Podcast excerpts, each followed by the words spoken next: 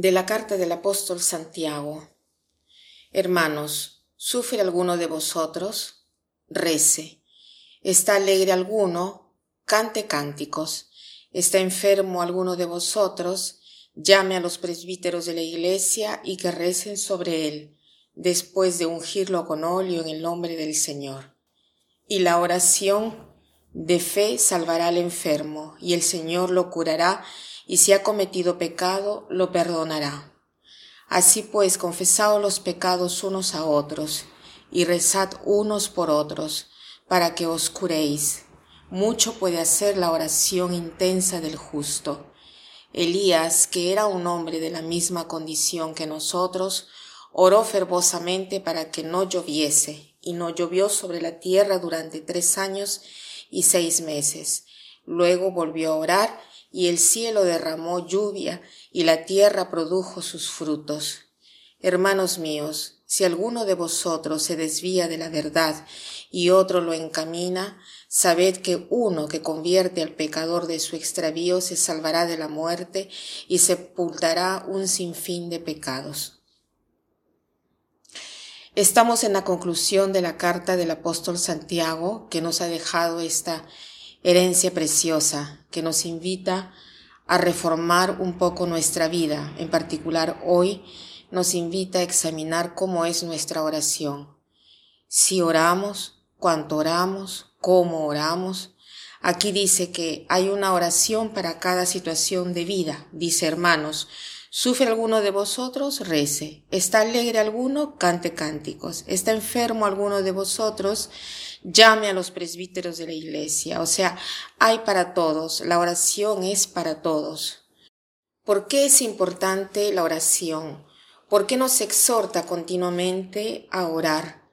¿Por qué eh, termina esta carta Santiago con esta exhortación a la oración así fuerte? Seguramente porque el motivo principal es vital. La oración no solo es bueno hacerla, es importante, eh, es, vital. ¿Qué quiere decir? Que me hace vivir, me da la vida. Si no oro, no vivo. Para hacer entender esto a algunas personas, eh, a veces hago la comparación de la diálisis. Si una persona tendría que hacerse, desgraciadamente, la diálisis, eh, ¿qué sucede? Ninguna persona le diría al médico, doctor, le ruego, yo no tengo tiempo, no puedo eh, hacer la diálisis. No, iría un día sí, un día no a hacerse este servicio para su cuerpo. ¿Por qué? Porque entiende que aquella diálisis es vital, la oración no es solo una acción buena, que si la hacemos está bien y si no la hacemos paciencia.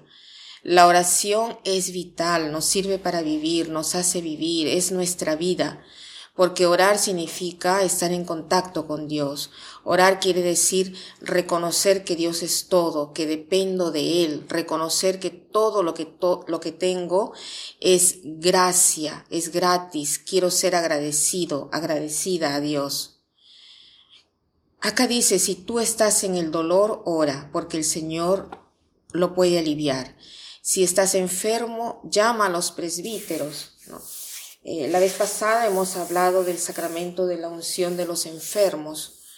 Miren si no es claro aquí, ¿no? Cómo este sacramento de la unción de los enfermos es un verdadero sacramento. Dice, ¿está enfermo alguno de vosotros? Llame a los presbíteros de la iglesia y que recen sobre él después de ungirlo con óleo en el nombre del Señor, y la oración de fe salvará al enfermo, y si ha cometido pecado lo perdonará.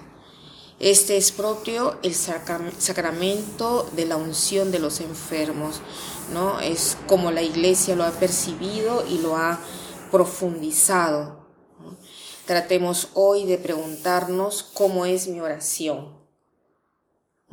¿Cuánto oro? ¿Cómo oro? ¿Qué cosa digo al Señor? Por lo general, mi oración es una oración ferviente, hecha delicadamente, es una oración atenta o es una oración desabrida, hecha solo con palabras que no me llevan a ningún cambio, una oración devocional, pero en el sentido de que es una oración separada de mi vida, que no afecta mi vida de cada día. Hoy hagamos el propósito de orar mejor, en lo posible, pero si hay necesidad, incluso orar más, porque hay personas que no oran o que oran muy poco o de manera desordenada y de manera no atenta.